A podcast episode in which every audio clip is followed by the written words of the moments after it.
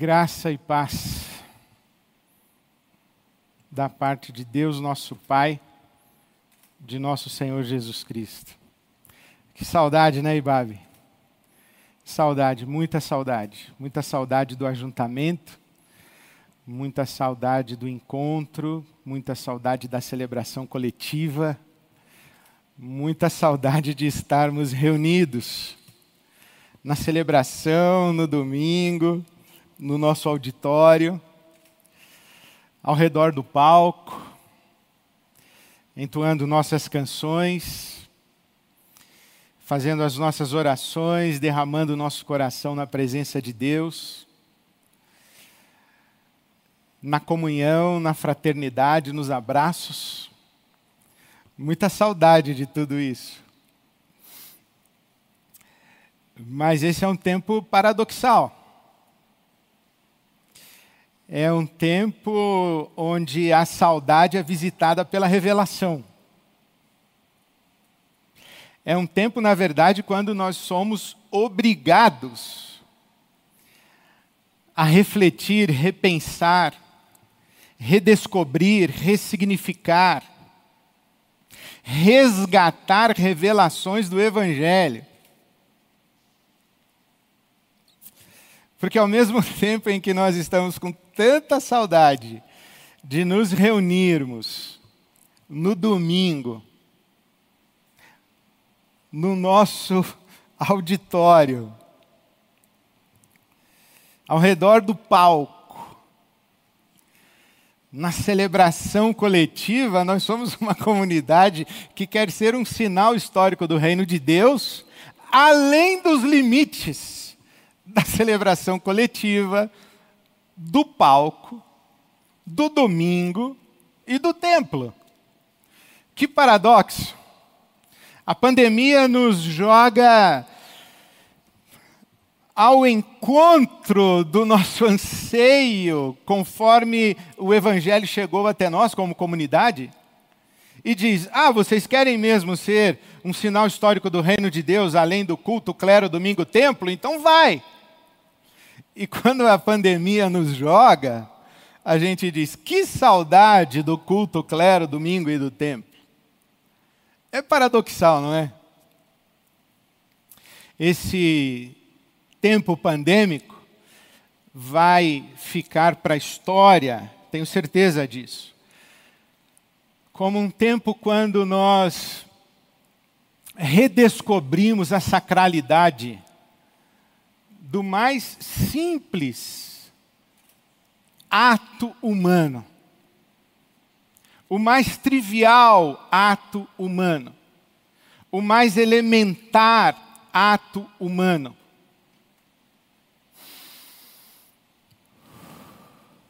Respirar. Respirar. Os tempos pandêmicos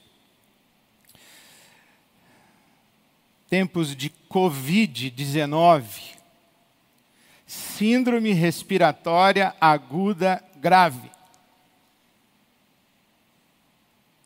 Respirar.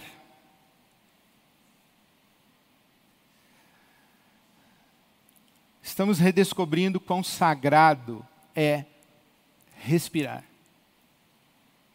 A sacralidade que existe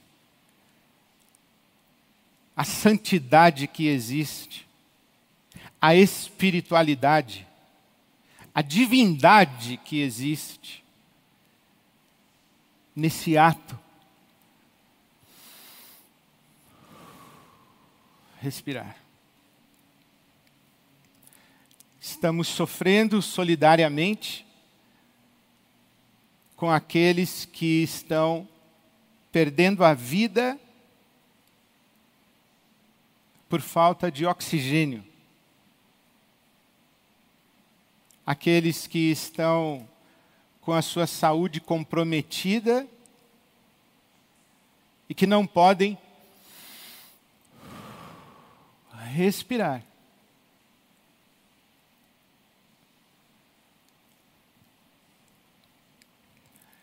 Respirar é um ato sagrado.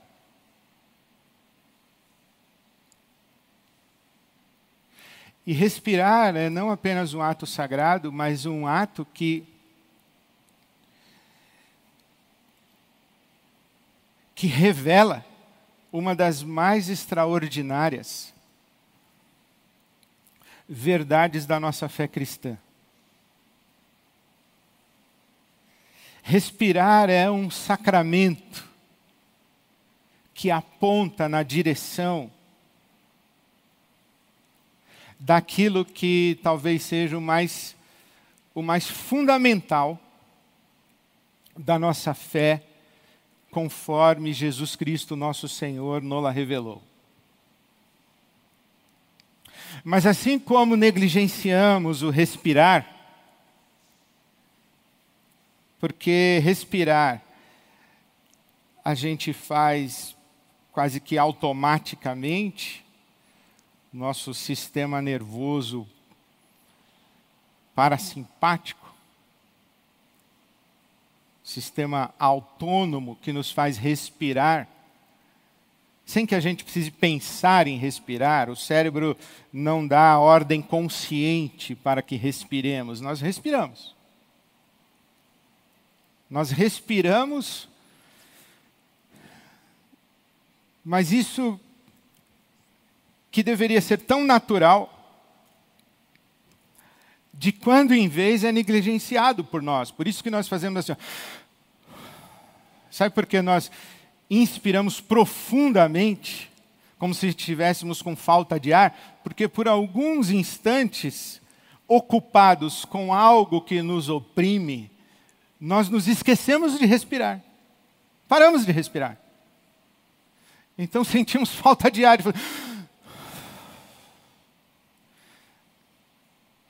Esse estresse emocional, espiritual, físico, psíquico, nos absorve tanto que nós esquecemos de respirar. E então.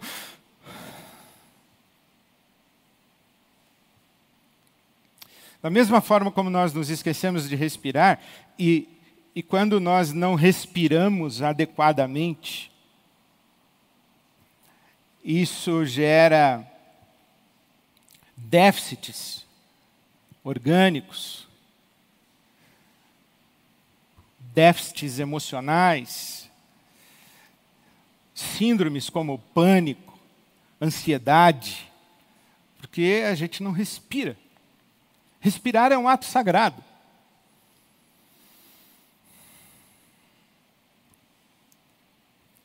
Mas da mesma forma como nós negligenciamos o respirar como ato sagrado, como a mais elementar ação humana sagrada, nós também negligenciamos esta que é a mais extraordinária revelação do Evangelho que o ato de respirar aponta para. Há uma revelação nessa metáfora e nesse sacramento do respirar. E isso começa ali no livro do Gênesis. Quando a Bíblia Sagrada diz que a nossa própria constituição humana ela é obra divina porque Deus nos faz do pó da terra e sopra em nós o fôlego da vida. E nos tornamos alma vivente. Deus nos faz do pó da terra e sopra em nós o fôlego da vida.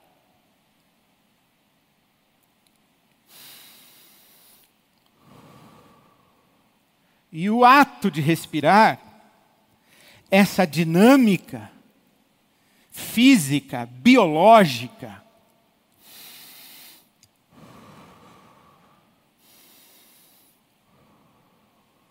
vem dizendo para nós repetidamente, como que num mantra ininterrupto,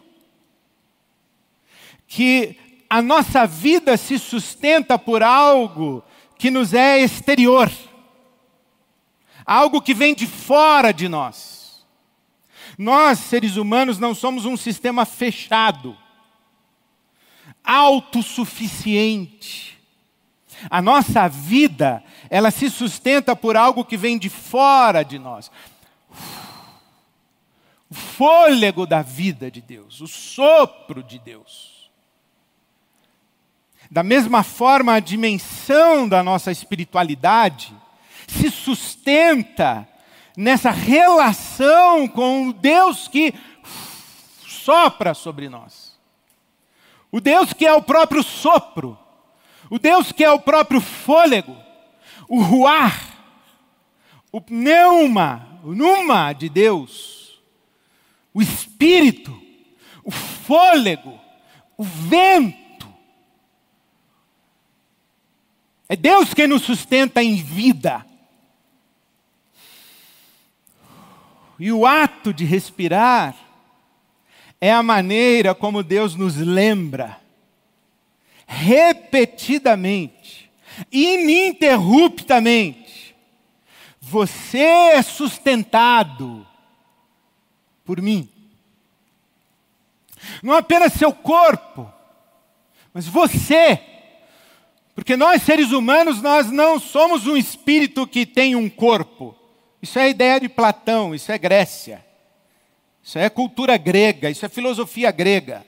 Isso é, isso é outra tradição de revelação. A revelação bíblica não nos trata como um corpo que tem um espírito.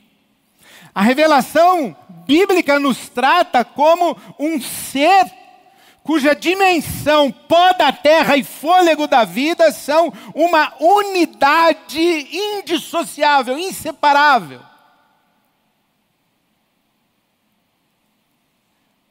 Por isso é que respirar é uma expressão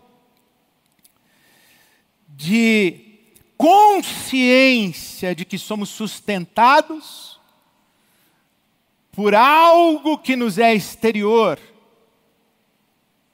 mas na verdade por alguém que nos dá condição de ser e existir. Aquele que sopra é o próprio fôlego. Na tradição bíblica, Moisés está andando pelo deserto e ele tem um encontro com Deus Altíssimo, que se revela a ele como o Deus de Abraão, o Deus de Isaac, o Deus de Jacó, o Deus dos seus antepassados, eu sou o Deus dos seus antepassados. E Moisés quer saber o nome de Deus, mas qual é o seu nome? Como é que eu, eu digo que encontrei com quem? E Deus então diz: Eu sou o que sou. Diga para as pessoas que o eu sou falou com você. Eu sou. Algumas tradições ou traduções vão usar o tetragrama, o Iavé, para se referir a esse eu sou. Na tradução em português, Êxodo capítulo 3, versículo 14, diz: Eu sou. Mas os rabinos dizem que o nome de Deus é impronunciável. Não é Yahvé. Esse eu sou que fala com Moisés, quando Deus diz o seu nome, na verdade ele não diz o nome. Porque nominar é delimitar, é definir, é classificar, catalogar caracterizar. Deus não pode ser nominado. Por isso o nome de Deus é impronunciável, porque Deus não é nominável. Então, quando Deus diz a Moisés, Eu sou, Dizem os rabinos, e é muito linda essa tradição, que o som mais parecido com aquele com o qual Deus responde o seu nome a Moisés é exatamente o som da nossa respiração.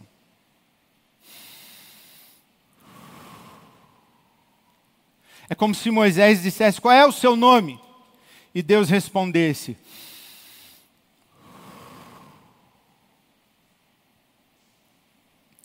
Na verdade, é como se Deus estivesse dizendo: Você quer saber quem eu sou?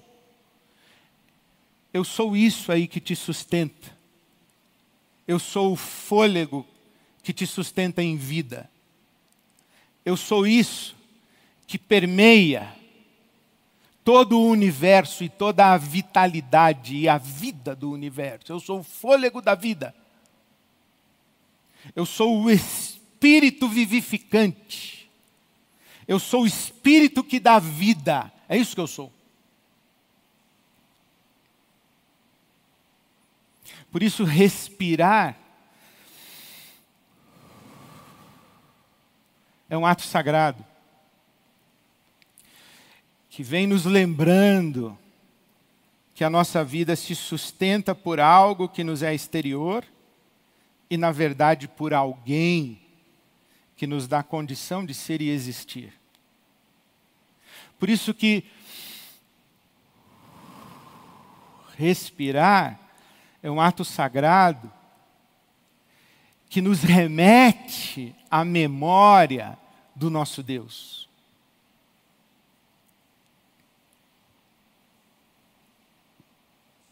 E agora sim podemos voltar à Grécia. Porque quando Paulo apóstolo está em Atenas,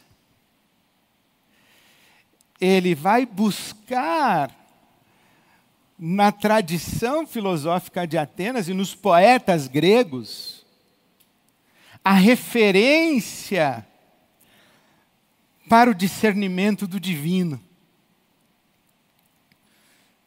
Quando Paulo em Atenas diz que em Deus nós somos, nos movemos e existimos. Atos 17, 28. Nele somos, nos movemos e existimos. A imagem que, que Paulo nos dá é que nós estamos imersos em Deus, da mesma forma que estamos imersos no oxigênio que nos circunda, que nos envolve. Paulo diz assim: nisso somos, nos movemos e existimos. Isso é Ele. É Deus. Deus é fôlego de vida. Deus é a vida entranhada no universo. Um dos meus autores prediletos é Dallas Willard. E o Dallas Willard diz que Deus habita o universo da mesma forma como eu habito meu corpo. Eu estou aqui. Mas se você me dissecar, se você fizer análises laboratoriais no meu sangue, se você fatiar o meu cérebro e prescrutá-lo microscopicamente, você não me encontra. Porque eu estou aqui. Mas eu sou mais do que isso aqui. Mas eu não sou sem isso.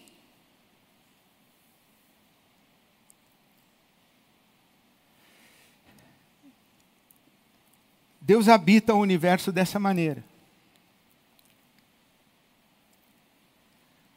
O universo é encharcado de Deus. O universo todo está dentro de Deus. É Deus quem percorre todos os, os meandros, os, os cantos, as, todas as veias, todas as artérias desse universo, de, desse, dessa grande biodiversidade que chamamos universo. É Deus que está aí no meio de tudo isso, dando sustentação e vida.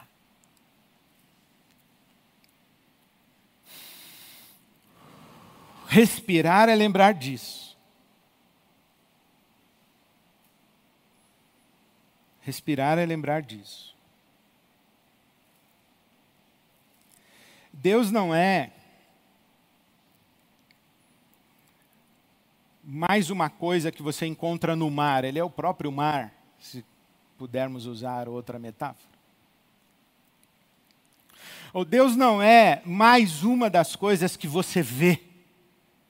Deus é a lente através da qual você vê todas as coisas.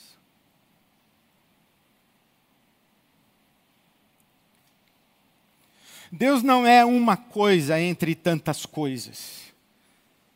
Deus é o fôlego de vida em todas as coisas.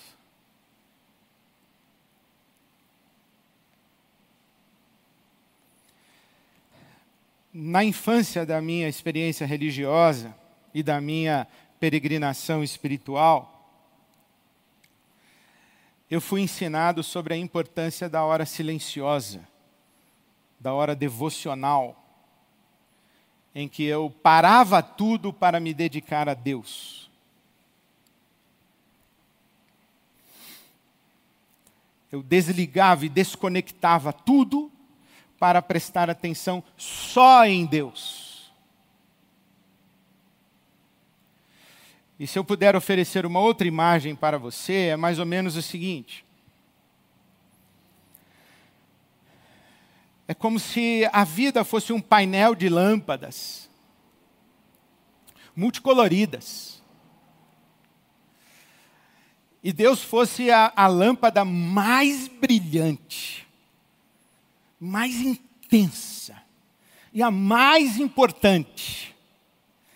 E na hora silenciosa eu deveria apagar todas as lâmpadas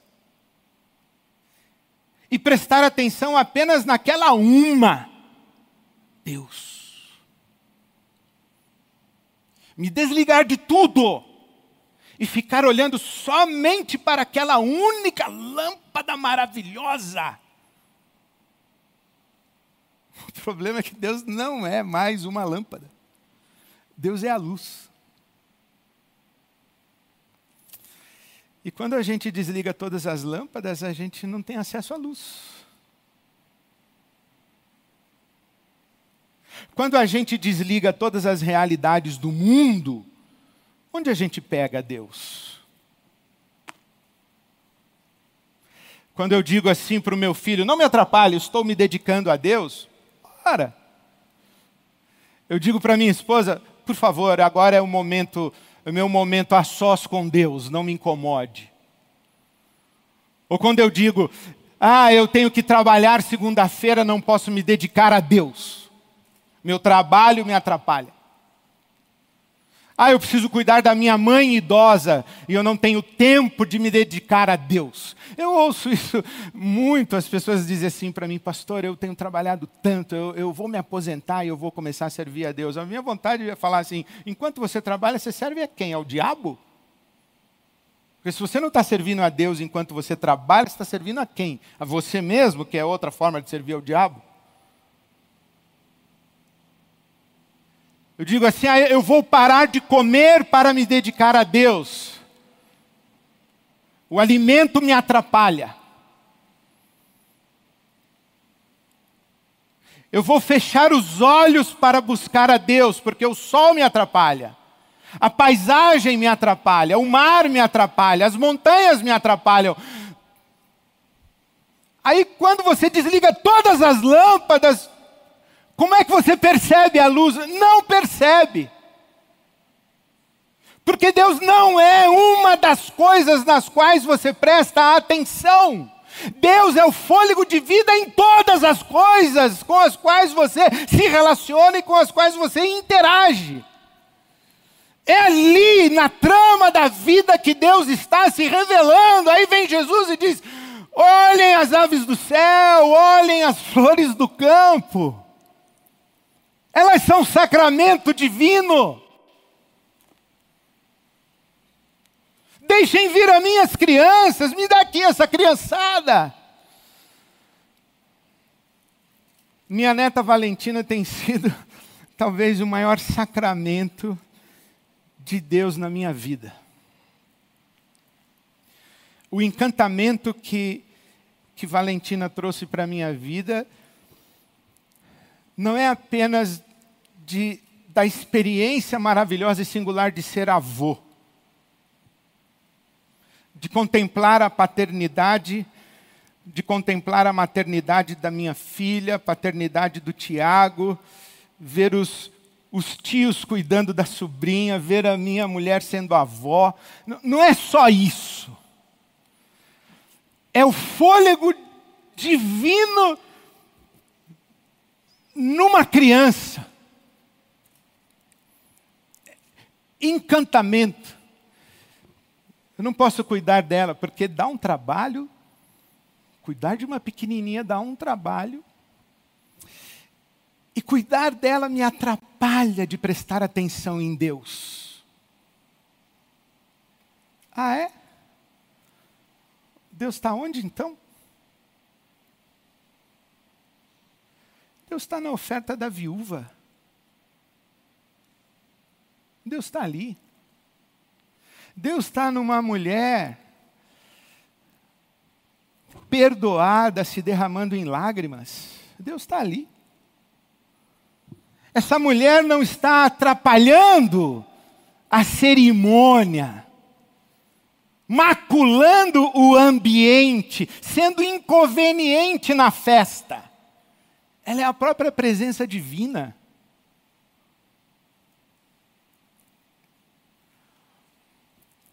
Deus está neste neste empresário que remunera prodigamente os seus funcionários.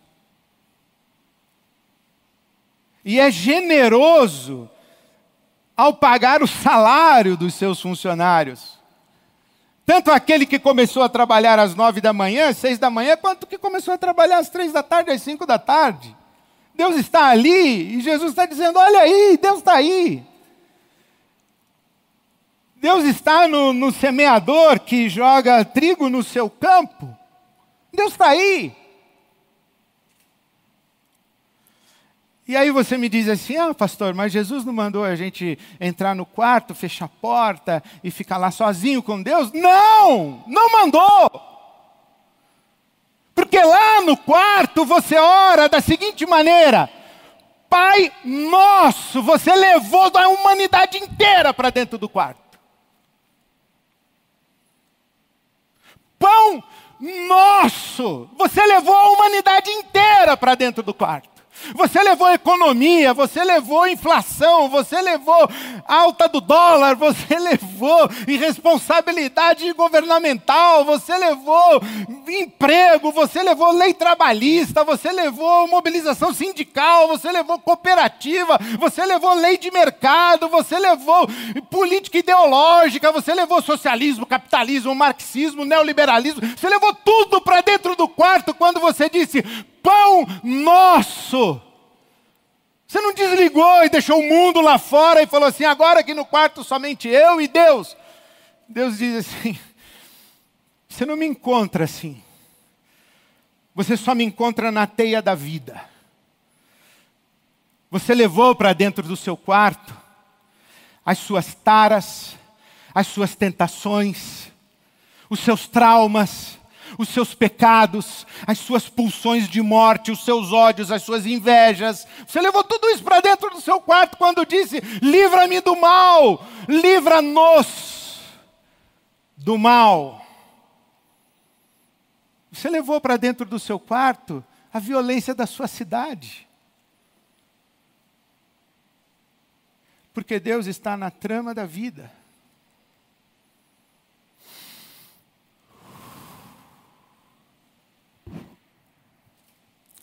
Essa religião que confina Deus num templo, num rito, num culto, ao redor de um palco, isso é paganismo.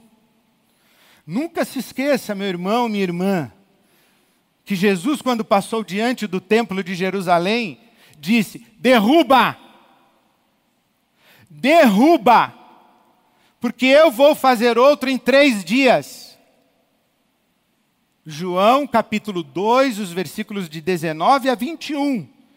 E João evangelista comenta: Jesus estava se referindo ao seu corpo. Três dias, o que isso remete você? O intervalo entre sua morte e a sua ressurreição. Quando Jesus ressuscita, o templo vivo está pronto. E você acha que o templo vivo não tem baleia? Que o templo vivo não tem os peixinhos do mar que agora, exatamente agora, cuspiram suas ovas no oceano? Você acha que o templo vivo, o Cristo vivo e ressurreto, não carrega consigo e em si vacina contra a Covid? Que o templo vivo não abraça laboratórios e cientistas? Que o templo vivo não abraça as esquinas do Brasil com gente faminta nas calçadas? com crianças esmolando nas esquinas, você acha que o templo vivo não acolhe tudo isso? Você acha que o templo vivo, o Cristo ressurreto, está num domingo, num templo, dentro de uma religião etnicamente, culturalmente restrita?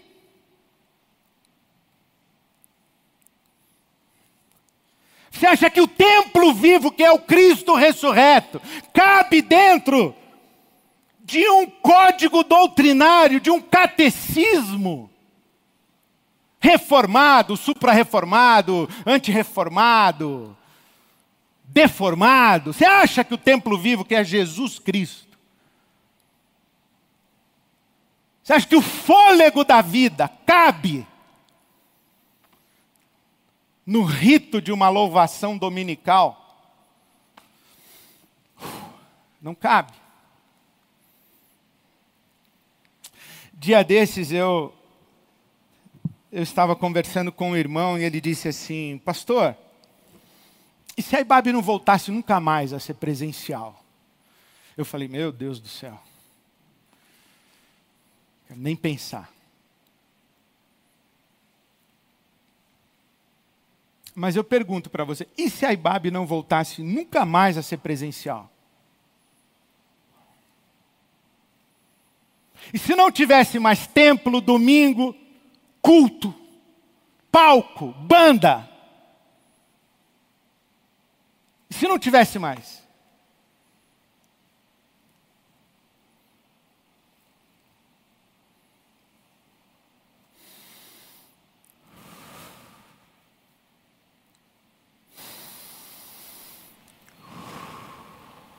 Sabe o que aconteceria? Você ia ter que cultivar a sua espiritualidade na mesa do café da manhã com a sua mulher e seus filhos, seu marido. Você ia ter que cultivar a sua espiritualidade em reunião de sala de Zoom. Você tem que cultivar a sua espiritualidade é, na teia das relações de amizades espirituais. Vamos imaginar que a gente desmontasse a IBAB, não tem mais auditório, não tem mais aluguel para pagar, não tem mais salário de pastor para pagar. Só tem as organizações da rede BAB Solidária, porque o pessoal distribui, então a gente vai mandar. aí a gente a gente teria que reinventar o ser igreja. E sabe o que eu me pergunto é que se na reinvenção da igreja nós não estaríamos a descobrir a igreja.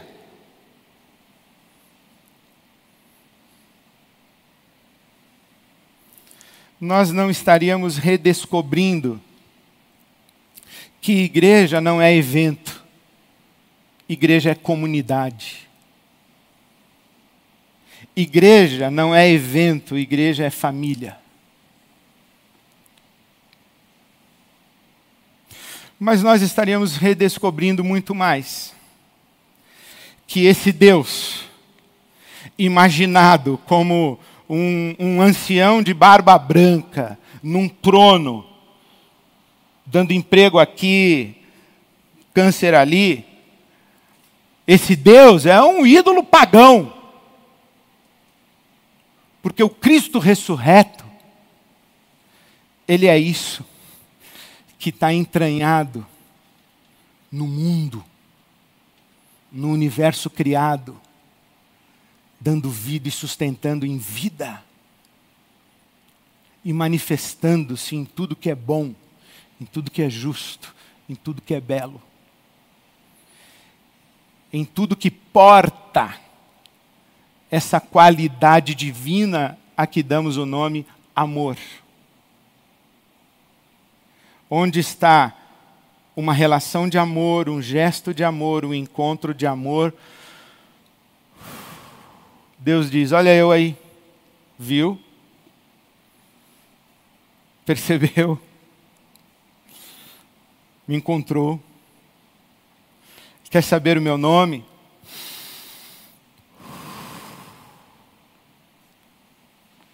Quer me encontrar? Vou dar um segredo para você. Não tem templo, não tem culto no domingo.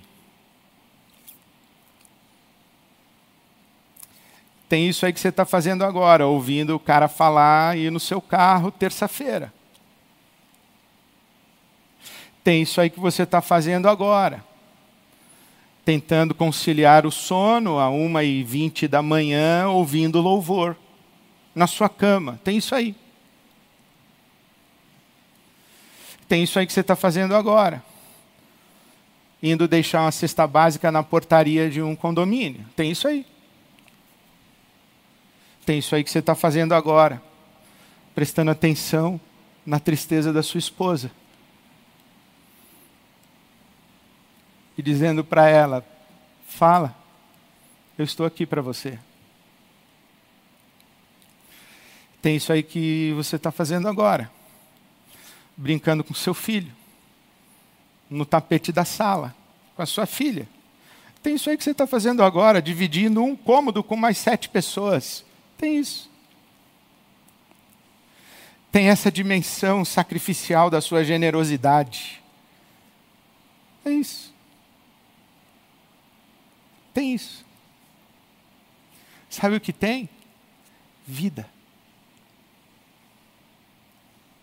E na vida tem Deus, o Cristo ressurreto. Meu irmão, minha irmã,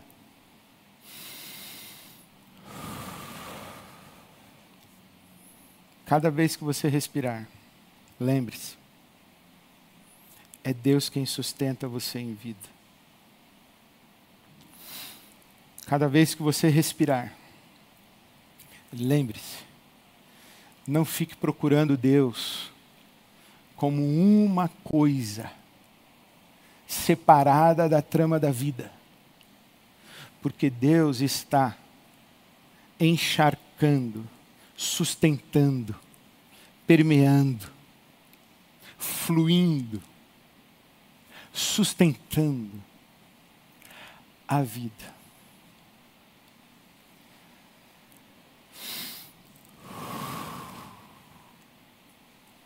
Cada vez que você respirar. Lembre-se, você é um sacramento de Deus. Ore a Deus dizendo: Senhor, eis-me aqui, vive em mim. Que todo mundo que se encontrar comigo encontre-se com o belo, com o justo, com o bom que todo mundo que se encontrar comigo se encontre com o Cristo ressurreto.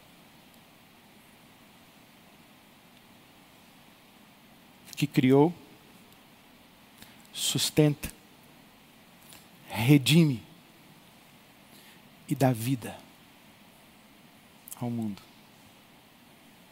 Deus abençoe você e sua casa. Amém.